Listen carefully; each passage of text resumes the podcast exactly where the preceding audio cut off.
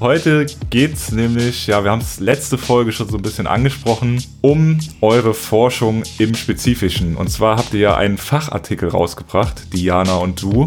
Und heute stellst du ihn mir und den HörerInnen einfach mal vor.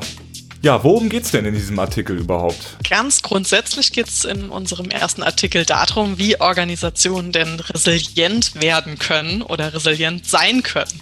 Wir haben ja in der Corona-Zeit gesehen, dass äh, tatsächlich viele Organisationen in der Wirtschaft eben nicht resilient aufgestellt sind. Und das wollten wir in diesem Artikel dann näher beleuchten.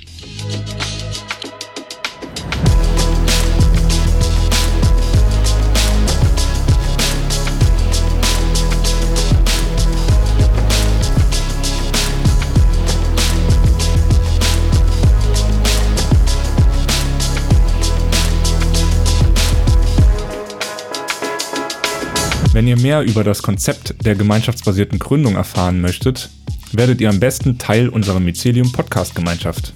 Als Mitglied erhaltet ihr Zugriff auf diese sowie weitere exklusive Folgen. Außerdem werdet ihr monatlich zu Zoom-Meetings mit uns und anderen Mitgliedern eingeladen. Dort können wir nach Lust und Laune über die Themen der aktuellen Folgen diskutieren.